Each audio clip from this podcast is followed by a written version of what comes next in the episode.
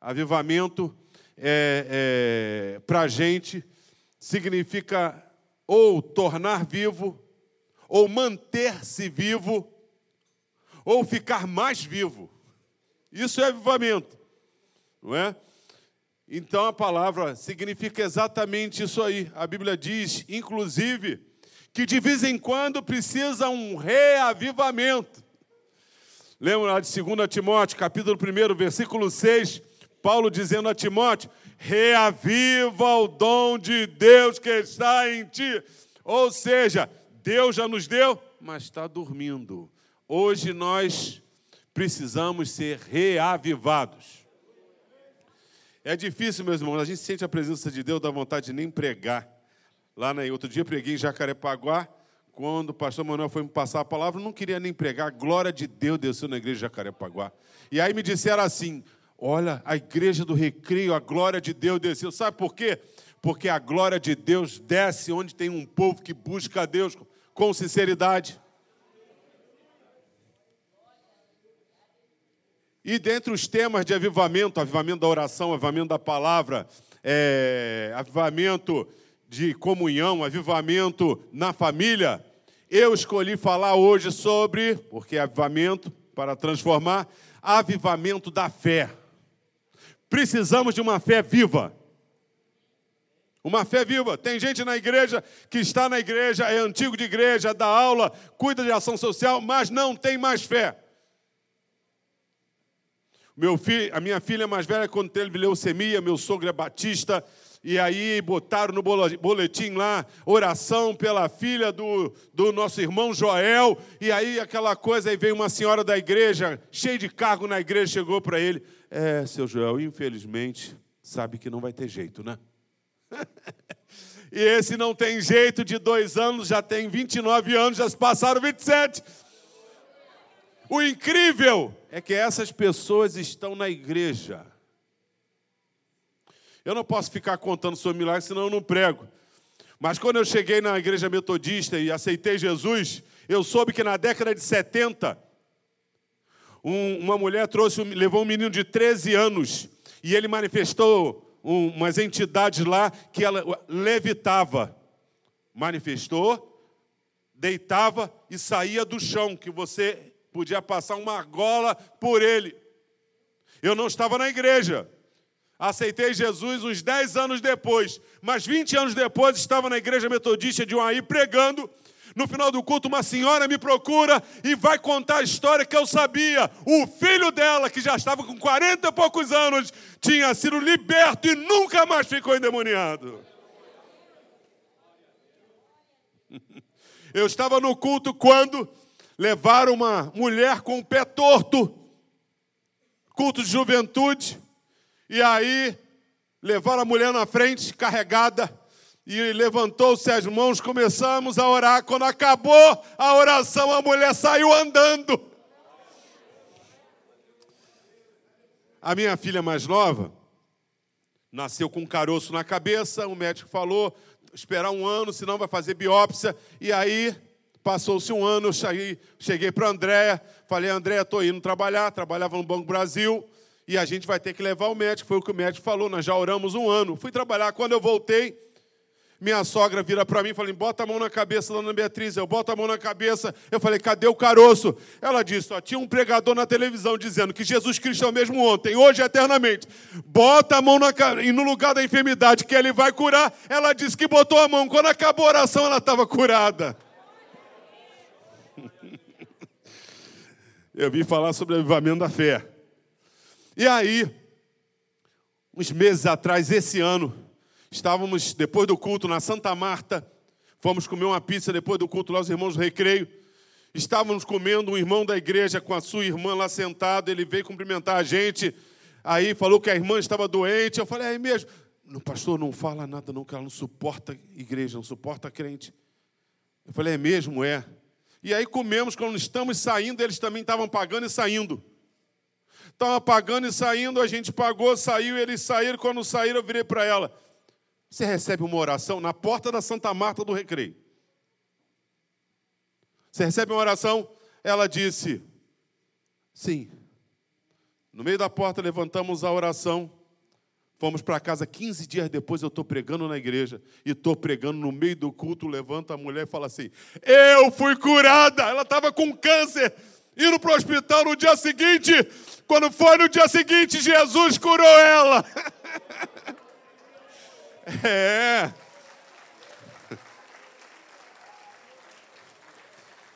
Então eu vim falar de um avivamento na nossa fé. E vamos, eu vou ter que cortar a mensagem. Vamos ver se eu corto certinho. Mas eu quero falar sobre como nasce, a única vez que a Bíblia fala avivamento, que nós traduzimos como avivamento, lá em Abacuque, capítulo 3, versículo 2, que diz que Abacuque, em forma de canto, né? em forma de canto, ele diz: Ouvi a tua palavra, a tua declaração e temi. Aviva, Senhor, a tua obra no meio dos anos. E aí ele vai continuar e vai chegar no versículo 17, ele diz: Ainda que a figueira não floresça, ainda que não haja fruto na vide, ainda que o produto da oliveira minta, não é isso? A terra não produza, o gado não esteja. Eu, contudo, olha só, confiarei ou esperarei no Senhor, o Deus da minha salvação. Nós precisamos de uma fé que vê o invisível e crê no impossível. No Novo Testamento, três vezes a palavra impossível fala, mas não vou falar sobre isso. É, ele é o único que salva qualquer pessoa. Ele é o único que faz qualquer milagre e Ele é o único que liberta qualquer demônio. É nesse livro de Abacuque que aparece a primeira vez um versículo que vai replicar três vezes no Novo Testamento.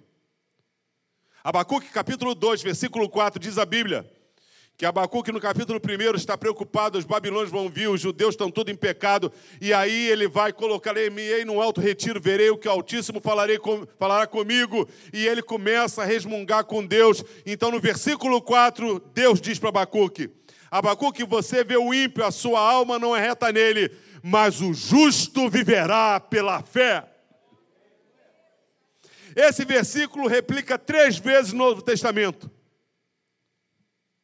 Em Romanos 1, 16, 17, ele mudou a história da igreja de 500 anos para cá. Foi lendo esse versículo que Deus mudou a vida de Lutero, que mudou a vida da Alemanha, que mudou a vida da Europa e mudou a vida do Brasil, dos Estados Unidos. Porque eu não tenho vergonha do Evangelho, porque é o poder de Deus para todo aquele que crê. De fé em fé, como está escrito: o justo viverá pela fé.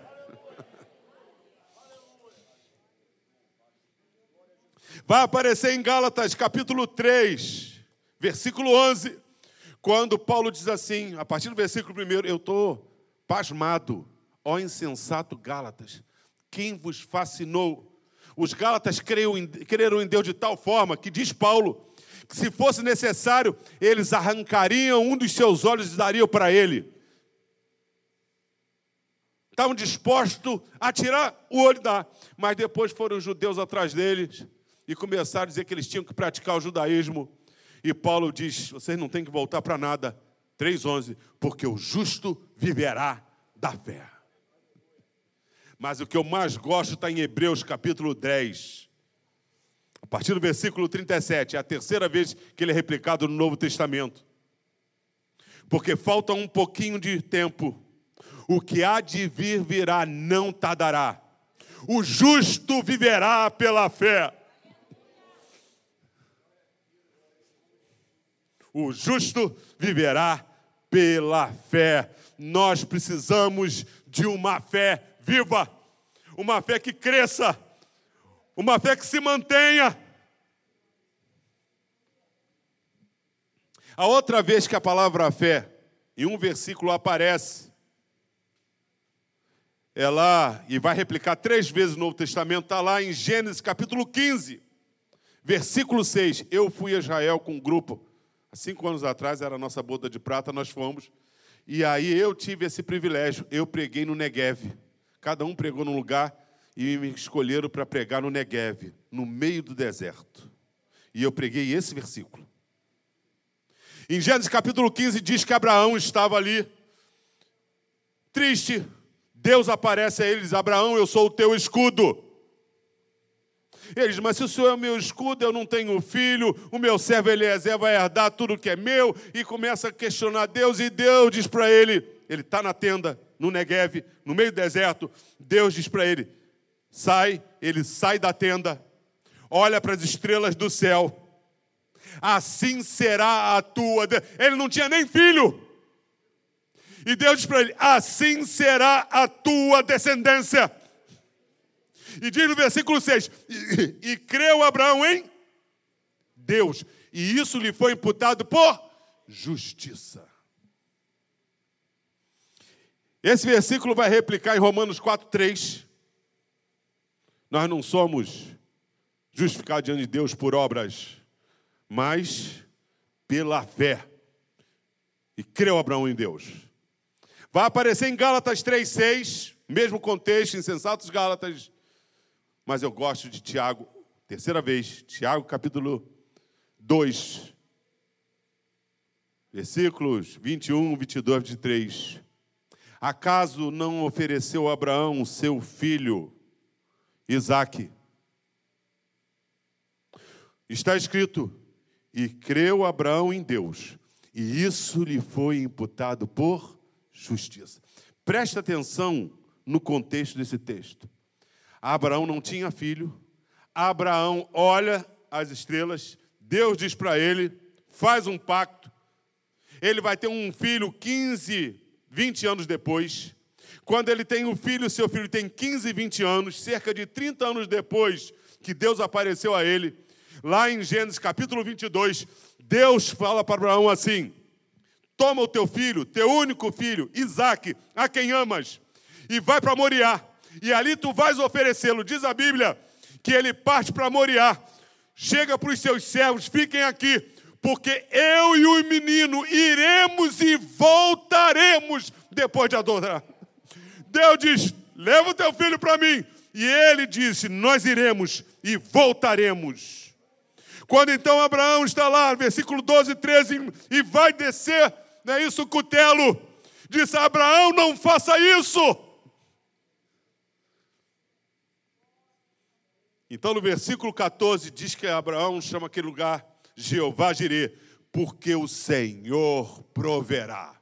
Se você for para Hebreus capítulo 11, diz que Abraão cria tanto em Deus, que cria que ele era poderoso para até dos mortos ressuscitar o seu filho.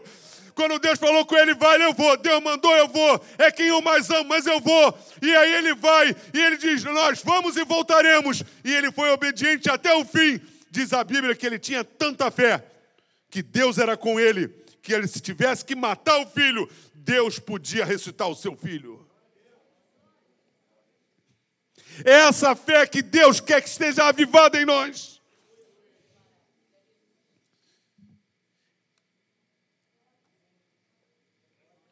Quatro. Eu vou citar quatro maneiras de Deus olhar para a nossa fé. Está na Bíblia. Marcos capítulo 6, diz a Bíblia, que Jesus voltou para Nazaré, sua cidade. Quando ele vai para sua cidade, e ele vai à sinagoga, e ele está lá na sinagoga, diz no versículo 5 que ele se admirou da incredulidade deles. Não pôde fazer nenhum milagre ali. Nenhum milagre. A não ser curar uns poucos enfermos por causa da incredulidade deles. Eles cresceram com Jesus, estavam com Jesus, a maioria da vida de Jesus.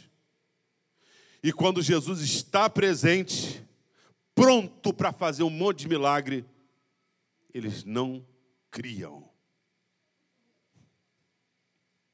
A outra vez que a Bíblia fala sobre essa questão da fé interessante. É em Mateus, capítulo 8. Diz a Bíblia que vem uma tempestade, e essa tempestade, os discípulos chegam para Jesus, acordam Jesus, Senhor, socorre-nos. E Jesus então vai dizer para eles: homens de pequena fé. Ou seja, Jesus não estava presente, Jesus nos chamou para uma obra, e eles iam cumprir aquela obra, aquela tempestade não iria matá-los, mas eles estavam desesperados. Repare, primeiro o povo de Jesus rejeita, e agora os discípulos que viram vários milagres, diz a Bíblia, que eles entram em desespero. Às vezes a gente é assim.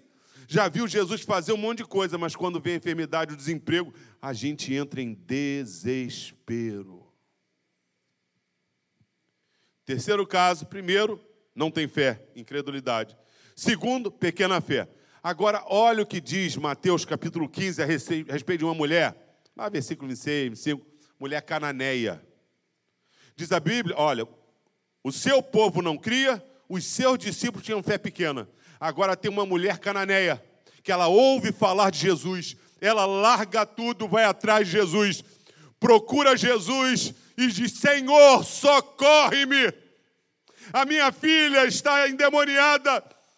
E Jesus então vai dizer para ela assim: Olha só, primeiro não dá atenção, depois diz para ela assim: Ó, não posso tirar o pão dos filhos e dar para os cachorrinhos. Aí ela diz assim: É, Senhor, mas até os cachorrinhos comem das migalhas que caem da mesa.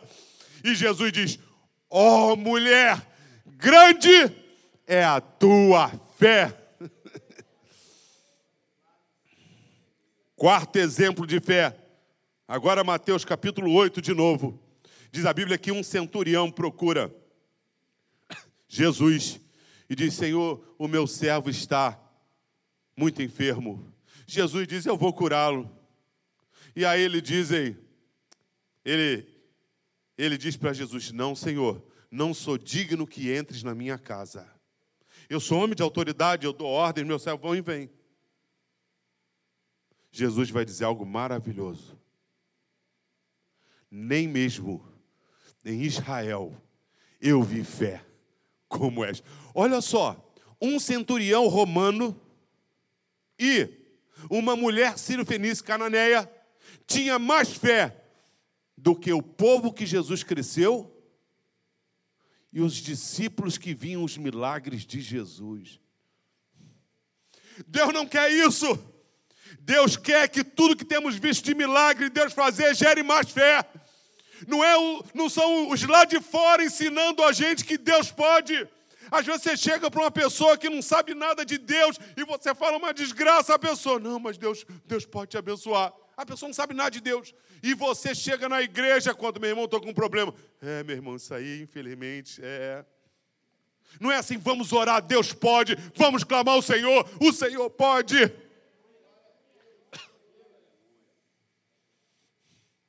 Nós temos dois inimigos da fé, principais, que eu acho. O primeiro, a ansiedade. Ansiedade é um problema. A ansiedade é você sofrer por antecipação. A ansiedade é falta de fé, porque Jesus disse: basta cada dia o seu mal. O pão nosso de cada dia nos dai hoje. Mas a gente está sempre preocupado com o amanhã. Então, em Mateus capítulo 6, ali a partir do versículo 25, Jesus diz assim: Não andeis ansiosos pela vossa vida, nem pelo que haver de comer, de beber, de vestir. Olha os lírios do campo, olha Salomão. Ele vai falar, falar, falar. No versículo 33 ele diz: Buscai o reino de Deus e a sua justiça primeiramente, e todas essas coisas vos serão acrescentadas. Se Deus cuida dessa natureza toda, até um fio de cabelo não cai sem sua autorização. Então não fique ansioso, desesperado. Creia que Deus cuida de você. Filipenses 4, versículos 6 e 7. Não andeis ansiosos por coisa alguma, antes seja conhecido diante de Deus as vossas petições com ações de graça. Já agradecem antes de receber. E a paz de Deus, que excede todo entendimento, guardará os vossos corações e mentes em Cristo Jesus. 1 de Pedro 5,7 lançando sobre ele toda a vossa, porque Ele tem cuidado de vós. A ansiedade tenta matar a nossa fé. Hoje nós estamos cantando, louvando a Deus, vimos testemunho do que Deus faz, sabe por quê? Deus quer uma fé avivada para transformar esse mundo.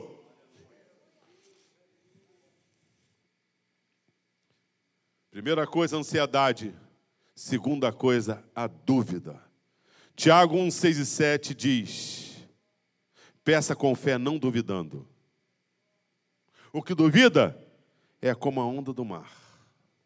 Não pense o homem que alcançará do Senhor qualquer coisa, se duvidar. Nós precisamos arrancar a ansiedade da nossa vida, ser precavido, fazer uma poupança. Isso tudo cabe a nós. Olhar para a torre e saber se vai construir, cabe a nós mas ficar preocupado o que vai ser. E agora, se muda governo, se não muda governo, meus irmãos, Deus governa o universo. o universo.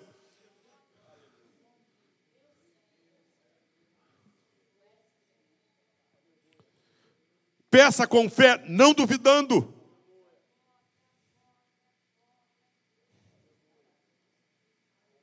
Deus quer uma fé viva em nós.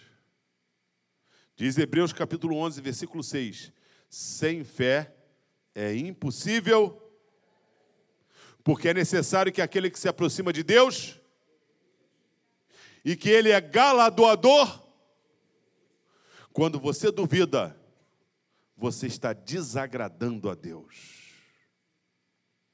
Você está dizendo que Deus não vai cumprir o que ele disse que faz.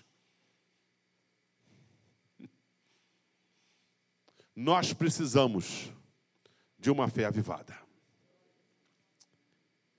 Quatro coisas que uma fé avivada faz na nossa vida.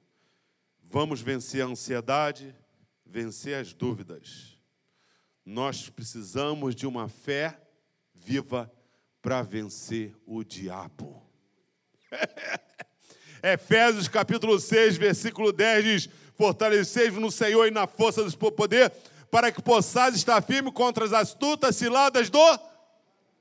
E aí, tome toda a armadura de Deus para suportar o diamão. E ele vai começar a falar capacidade. Quando chega no versículo 16, o escudo da fé que apaga os dardos inflamados do maligno.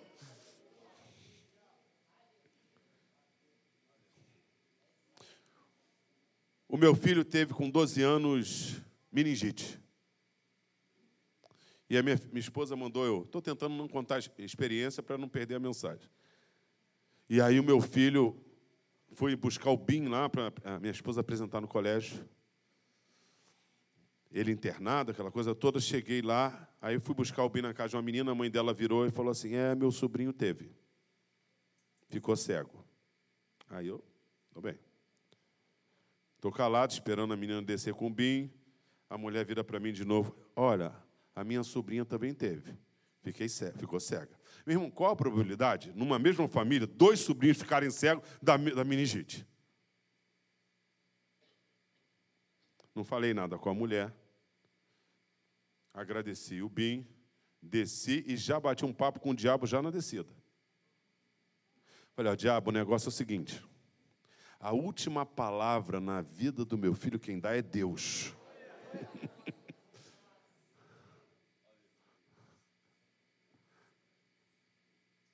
Meu filho até hoje acha que a gente internou ele porque a gente quis, porque ele não tinha nada. Porque no hospital ele foi, né, André? Teve alta.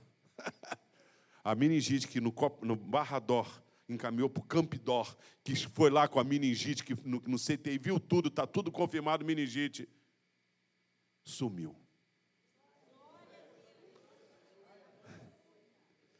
O diabo manda os seus dardos para atrapalhar a sua fé vença ele com um escudo. Quando diz lá Pedro 5,7, diz assim: lançando sobre ele toda a vossa ansiedade, que ele tem cuidar de vós. Sede sóbrios, vigiai, o diabo, vosso adversário, está a vosso derredor procurando quem possa tragar, ao qual resisti firme na fé. Firme. Nós precisamos de uma fé avivada para vencer o diabo. Segundo, Hebreus capítulo 10, versículo 38 diz: O justo virá pela fé. E se ele recuar, a minha alma não tem prazer nele. Nós, porém, não somos daqueles que retrocedem para a perdição, mas daqueles que permanecem na fé para a conservação da alma. Nós precisamos de uma fé vivada para vencer o diabo. Nós precisamos de uma fé vivada para conservar nossa alma bem, uma vida com Deus. Terceiro, João capítulo 11, versículo 40. Versículo 39, Marta diz para Jesus: Senhor, já cheira mal. Jesus, no versículo 40, diz: Eu já te disse, se creres, verás a glória de Deus. Nós precisamos de uma fé viva para ver a glória de Deus.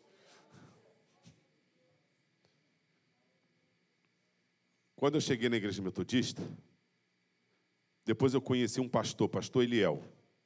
Mas na década de 70, né, eu conheci ele bem depois. Na década de 70, quando ele nasceu, estava no Rocha Faria, morreu. O médico falou: Eu vou preencher o atestado. A mãe pegou, desceu a rua do Rocha Faria, quem conhece Campo Grande, a igreja metodista Werleana era ali. Os jovens estavam numa reunião de oração. Ela chegou com o filho morto, botou em cima da mesa e falou: Está morto. Vê o que, que Deus pode fazer. Os jovens levantaram um clamor. Quando acabaram de orar, o Eliel estava sentado. Eu conheci o Eliel já pastor, porque ele cresceu depois longe da igreja, né? A família estava para longe da igreja. E aí conheci o Eliel. Se creres, verás a glória de Deus. Nós precisamos de uma fé, meu irmão, que a gente não sabe se, vai, se Deus vai fazer ou não, se vai curar ou não, mas a gente está igual a Abraão. A gente tem que crer que Deus pode até ressuscitar dos mortos. Então precisamos de uma fé avivada. A nossa vida é uma questão de sobrevivência, sem ansiedade, sem dúvida. Precisamos de uma fé viva nos nossos dias. Por último, Paulo diz em 2 Timóteo 4, 7. Combati o bom combate, acabei a carreira, guardei a fé. Desde agora a coroa da justiça me está preparada, a qual o Senhor, justo juiz, me dará naquele dia, não somente a mim, mas a todos quantos amarem a sua vinda. Precisamos de uma fé vivada para vencer o diabo, para conservar a nossa alma, para ver a glória de Deus e para receber a coroa da justiça.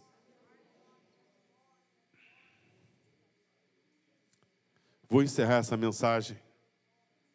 Só dois minutos até agora. O capítulo mais impactante da fé todos nós conhecemos. Hebreus capítulo 11. A fé é o firme fundamento das coisas que se esperam e a certeza daquilo que não se vê.